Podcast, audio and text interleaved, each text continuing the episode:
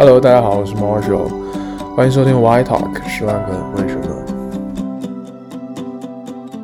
真的很不好意思，因为最近实在有太多很忙的事情，所以一直在停更的状态。我大概停更了应该有一个月，然后因为这个月我换了新的城市，换了工作，然后有很多呃各种各样的事情，所以一直没有去 update。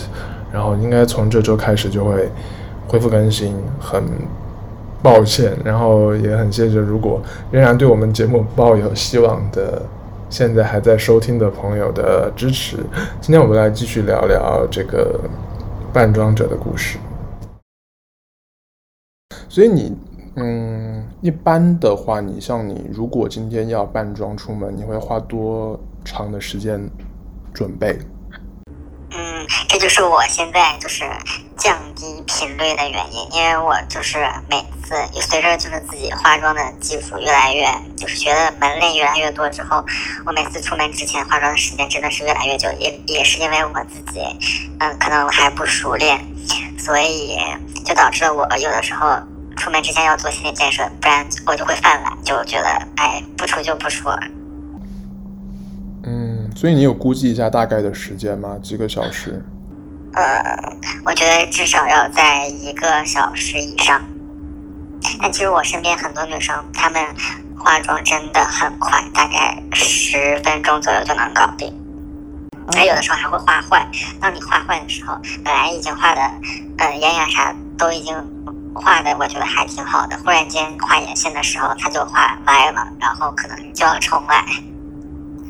这几年的这个扮装的过程当中，你有觉得过挫败或者疲惫吗？还是就一直都是很开心，就越来越享受这个过程？嗯，我我一直都很开心，也越来越享受，因为就是会感觉很就很好玩，而且我觉得我自己挑战的难度是在不断上升的。从刚开始可能只是简单的化个妆，然后在家里。去玩一玩，就是欣赏一下自己可能化了一个很好的妆这样子。但但现在我回过去看之前的照片，还是会觉得，嗯，其实画的不是很好。OK，所以你自己其实是有拍照、有记录这个过程，只是你没有分享到呃，比如说社交媒体。对，是的，我我其实是有一个嗯。呃，女女生的那个账号，但我很少，我我从来没有把我自己的脸去 PO 到上面。在在哪里？微博吗？还是豆瓣？嗯，微博、豆瓣都有。嗯，就是它是一一个媒体矩阵形式的。不会就叫优米吧？好吧，等一下就是搜。那你刚才有提到，你某种程度上你还是害怕。太公开，比如说公开自己的呃，在社交媒体上公开自己的照片，或者去拍影片给大家分享。嗯，我方便问一下，你到究竟到底是在害怕什么呢？如果在一个完全陌生或者没有我熟人的平台上，我我其实是有想过说录一些呃 vlog 之类的，然后可能记录的是我自己可能一天的生活，或者是如何化妆、化妆步骤，我其实都还挺愿意分享的。包括我这次参加呃这个节目，也是想说能够站出来，为萌萌新人能有一个就是比较健康的引导。嗯，所以其实我是想要分享，但如果我在想，如果在比如说像微博这样平台被我的嗯熟人们发现了，其实我是会很担忧的。一方面是觉得他们可能会用他们自己的那个觉得这个群体的标签来放到我的身上，可能会对我有更苛刻的评价，然后可能会甚至会造成我本身正常生活上的一些嗯影响吧。所以我其实主要担心的是这个，包括我那天也在。我在选择平台的时候，也会在想，就是这个平台它是不是能用手机号搜到我？我其实都会有担忧。既然你说有健康的引导，那相对的负面的或者一些扭曲的引导，你觉得是？嗯，我觉得这一个群体里面有一部分人是，嗯，我我们叫做药娘，然后她是真的会去吃雌性激素，然后去。真的是让你身体去改变的。我觉得，呃，这个其实还挺伤害身体的。我我是真的很担心，如果只是出于呃想要去变装的目的，我觉得真的没有必要去吃药。虽虽然我自己其实身体骨架上也很比较巨大，其实它是我的一个呃变装上影响了。但是我是真的觉得，如果只是单纯的想要去变装，呃，那。就没有必要去吃一些药来，就是改变自己的形象气质。但如果他确实是想要去更进一步，可能是去转变自己的性别，我觉得这种时候也要慎重考虑。可能迈出之后，你就要一直坚持下去，然后后面，嗯，也会有很多困难在等着你啊。就是对，，OK，说的其实蛮隐晦的，但是我觉得，我现在我要说明一点，其实我们。做这些节目绝对不是去鼓吹或者倡导这个变装这件事情，因为这个完全是个人的选择。那这期节目其实，在我的角度而言，我是因为看到确实有这样的人群存在，而且就像优米刚才所所说，其实很多的日剧或者呃，我觉得国内外的许多的越来越多的作品都在讨论这件事情，所以我是想聊聊背后的什么原因。他们的想法，但并不是要鼓励大家去去尝试这件事情，因为就像其实这个过程还是有一些需要很多的心理建设的，对不对？是，我觉得如果只是单纯为了转换一个心理状态，然后去，嗯，类似于我像我装扮上之后，我会觉得我就是另一个人，可能不是大家。传统意义上认为的那个我，这个时候我就一身轻松，没有压力，我可以自如的走在街上，我可以呃，就是干我自己喜喜欢做的事。我觉得就就可能是追求一个短暂的放松，我觉得是 OK 的，然后也不需要就是更自然的去走进就是女生的那个角色，可能她的行为就就我觉得就够了。哎，那我还很好奇一件事啊，当然，嗯、因为我看到其实现在很多的。呃，社交媒体很多的男明星啊，或者这个男性的网红也开始在扮女装这件事情，甚至有一个这个所谓的名言叫做“女一直女装”，呃，女装只有零次跟无数次的呃区别。你是怎么看待这种潮流吗？嗯，首先我觉得，嗯，就一些网红呀或者男明星去呃扮女装。因为他们很多 B 站上也会有一些很直的博主，然后他们会，比如说粉丝呃突破了多少，他就有女装挑战这种。但我觉得这种一个是满足他的粉丝，一个还是在做这个装扮是有搞笑的成分在。其实我自己个人是不是很喜欢这种形式啦，嗯，但我觉得他他的粉丝如果喜欢的话，也也也是 OK 的。我觉得这个倒还好，然后。嗯，一入女装就是深似海是吗？我觉得这个其实还，嗯，还挺好，因为他确实，就就如果你是喜欢那种时尚装扮，然后想要去呃深造的话，它确实是有很多门类，包括因为很多男生的配饰啊各方面，它其实衣服的种类也没有那么丰。不像女装那么丰富，它其实是可以学的很多，然后包括化妆技巧啊，包括就是各方面的一些，其实都还是蛮有挑战。它确实是，而且穿裙的时候真的很舒服。你是觉得很凉快吗？嗯，它是它是凉快的，比男装要舒服很多。就当你真的。装扮上女生，我才知道女生每天有多辛苦。嗯、因为我其实，在男生的状态的时候，我会觉得我自己不是不算胖，但真的当我去扮女生的时候，我会觉得自己真的非常的胖。所以，嗯，我就觉得啊、呃，真的太辛苦了。包括每天还要要穿高跟鞋，然后戴耳环，然后化这么全步骤的妆，我觉得真的好累。做了这件事情以后，你有因此改变你对你周遭的女性朋友或者女同事的一些日常相处吗？比如说，你可能会更能理解他们，更能够体谅他们。嗯，是，我非常能体谅他们的苦衷，就是一种共情力。我之前也跟我的好朋友有聊过这件事，然后他就会觉得我的共情力很强，因为我确实是能够去理解他们。那你真的觉得你变了女装以后，你又变得更美吗？还是说，其实美并不是你在追求的一个一个目标？嗯，我觉得是两个不同的体系。当我是男生状态的时候，我会以男生好看或者是嗯帅的那个标准来看我自己。然后，当我装扮成女生的时候，我会是用女生的那个装扮去呃那个标准去来要求自己。就它其实体系不太一样，所以嗯倒是也不存在。但我其实。在男生的时候，我不太追求说，嗯，特别帅啊这种。但当我转换成女生的时候，我现在的私心还是想要去不断挑战精进，然后能够能有更美的出现。就谁不想当桥本环奈呢？谁？桥本环奈。啊，我已经超纲了，这这个演员吗？你们平时会彼此讨论一些，比如说技巧啊，或者一些呃新的一些资讯啊什么的吗？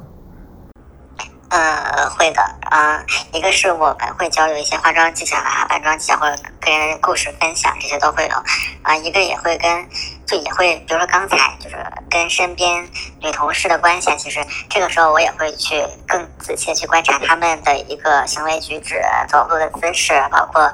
呃，妆容的那个塑造，其实也会关注这些点，包括看电视剧的时候，也会不自觉的去看他，呃，那个演员画了一个什么样的眼妆。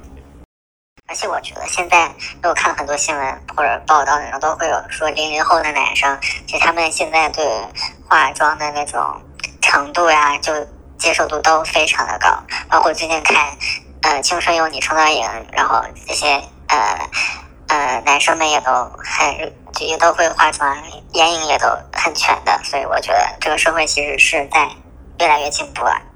嗯，可能年轻的一代真正走上台的时候，我觉得他一定是会更包容，也更接受于这些。嗯，所以这几年来，你是觉得社会有越来越包容，然后对，虽然可能还没有到完全的接纳，但是已经开始有一些呃。接纳的声音了。嗯，当然，我觉得社会一直都是在进步的，所以，嗯，这几年确实是会更开放。包括说，像可能在我上初中、高中的时候，这个报纸啊或者电视媒体上，他根本就不会去讨论这样的词眼，然后这个人群。但到了现在，他可能确实是会，呃，有一些这样的角色出来。虽然他可能还是带着一些比较偏负面的那种情绪再去塑造，但。他确实也把这个概念抛出来给大家看了，所以其实也说明是一种进步。嗯，对，因为我不知道你有没有看那部电影，我最近很想看一个叫《迷失安迪》的电影。我们知道你们圈子有、哦、你们圈内有人在讨论这部片吗？对，马来西亚的导演拍的，有林心如跟那个李李仁。嗯，是我知道这部，嗯。呃，对，因为李李仁他在里面演的就是这样的一个人群，但好像他是不是还没有没有资源？没有资源哦，对，因为他现在在内地是没有没有上映的，所以我也是在等待。我我觉得其实我因为我有看这部电影的一些幕后啊采访什么的，我觉得是真的蛮能引发思考的，就是可能外界看。扮装者或者包括变性人，其实还是有很多的偏见，但其实他们很多时候内心的想法只是很单纯的，就像优米刚才提到的，你只是想要一种自在跟自信。然后我觉得台湾那边真的一直都很关注这样的群体，我觉得那边整体的氛围特别好。你有尝试用扮装的？这样的形象去约会吗？或者，呃，把它融入你的情感生活？我问的比较隐晦了。嗯，这也是一种乐趣。所以它能，它带来了什么改变呢？嗯，就是丰富了我的情感生活，然后同时也也是一股迫使我不断去追求更好看的，呃，就或者是成为女装大佬的一个助力。那你觉得你自我的认知，你觉得你是属于性，你你去扮装是更偏向于性别认知这一块，还是为了去吸引呃同性别的？我觉得这个问题问的非常的好。其实我也，我也我也不是很清楚，但是我觉得这是我在扮装的时候，我会更投入的融入到我呃那个女生的角色里面。就如果如果我扮装的时候是以一个非常还是我原本的那种心理状态去呃塑造的话，其实就很奇怪，所以我其实是会更愿意去投入到女生的那种感觉中。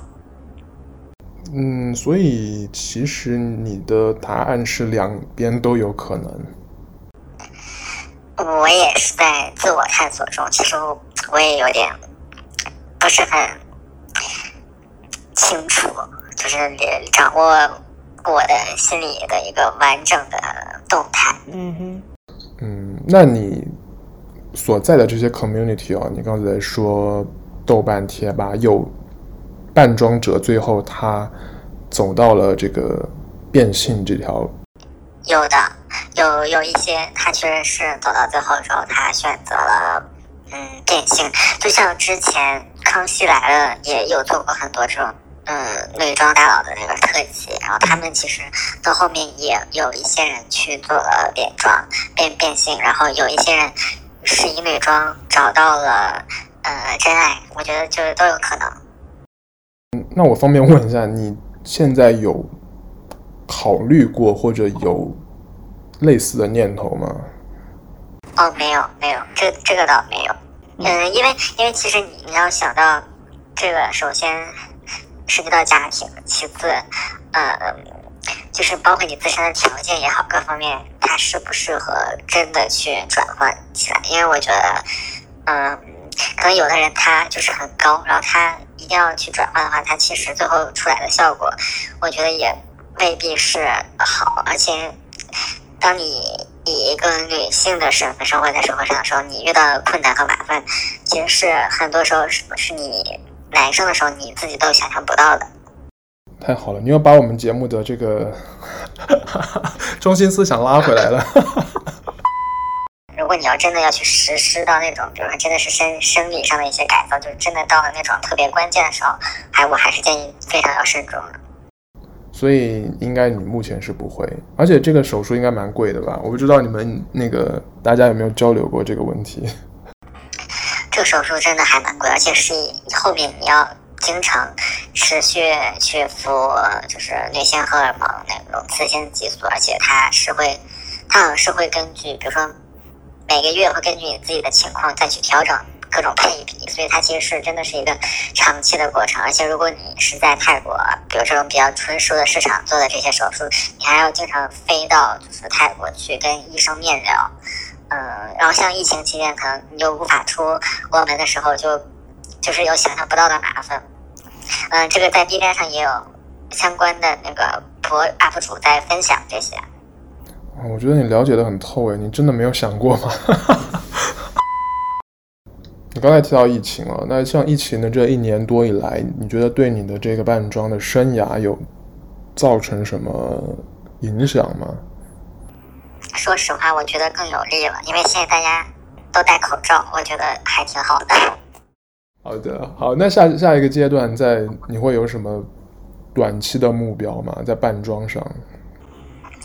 呃，有，就是呃尾音，因为我现在尾音的话还不是特别的纯熟，然后也会遇到，就也也也一直在练习，但它又是一个需要投入长期时间去。